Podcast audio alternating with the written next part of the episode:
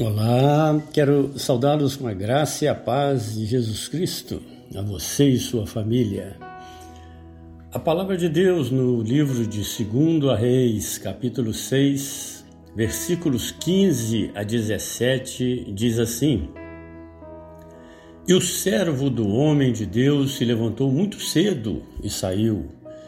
E eis que um exército tinha cercado a cidade com cavalos e carros então o seu servo lhe disse: Ai, meu senhor, que faremos?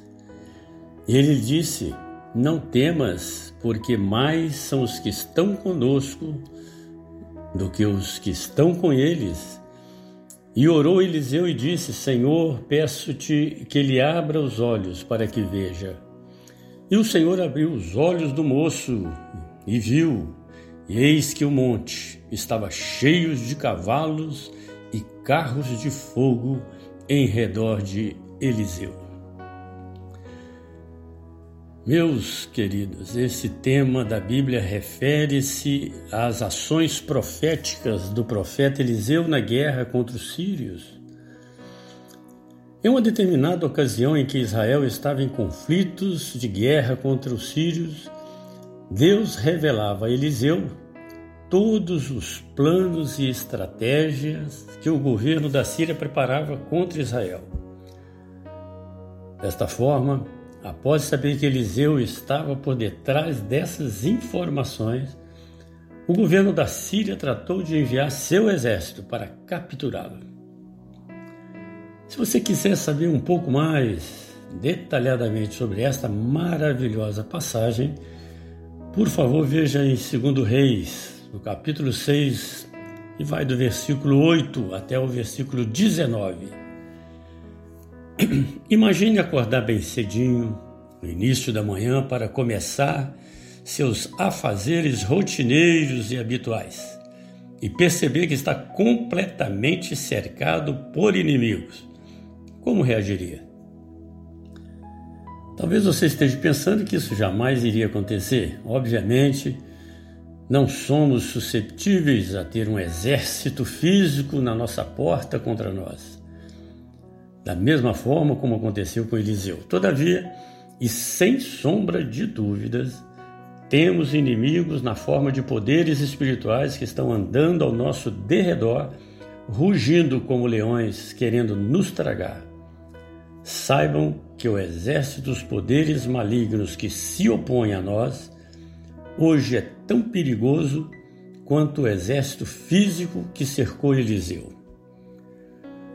No livro de Efésios, capítulo 6, versículo 12, as Sagradas Escrituras diz o seguinte: Porque não temos que lutar contra a carne e o sangue, mas sim contra os principados, contra as potestades, contra os príncipes das trevas deste século, contra as hostes espirituais da maldade nos lugares celestiais.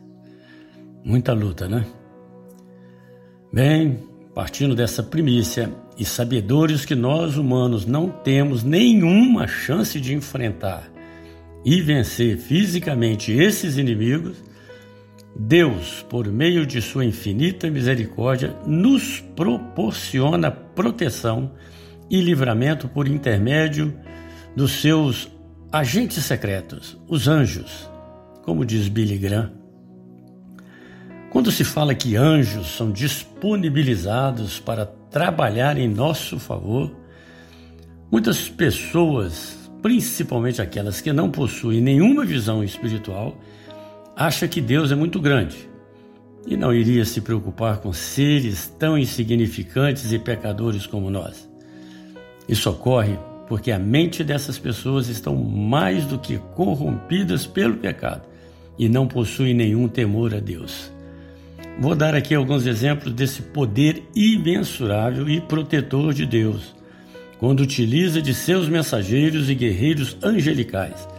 Pois é bom que saibamos que os anjos têm uma longa história entre o povo de Deus e continuam agindo em prol daqueles que temem ao Senhor. O exército assírio estava cercando Jerusalém, preparando para entrar na cidade a qualquer momento. A palavra de Deus em Isaías 37, versículo 36 diz assim: Então saiu o anjo do Senhor e feriu no arraial dos assírios a 185 mil deles. E quando se levantaram pela manhã, o restante, eis que todos estes estavam mortos.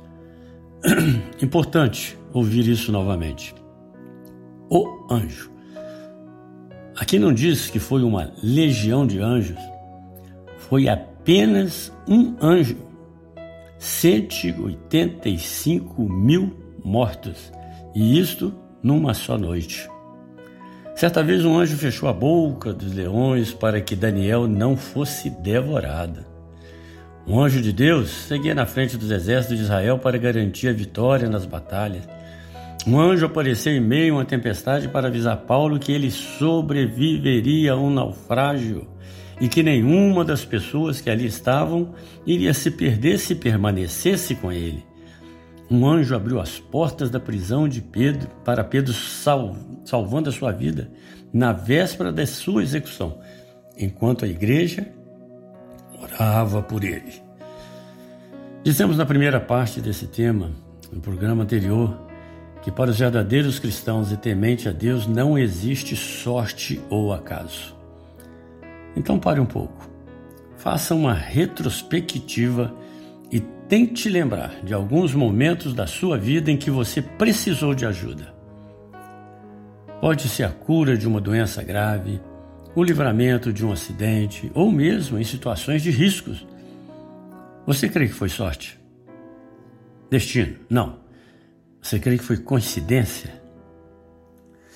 Ah, meu querido, talvez precisássemos de um Eliseu para que orasse a Deus e pedisse a Ele que abra nossos olhos para podermos contemplar que são maiores os que estão conosco do que os que estão com eles.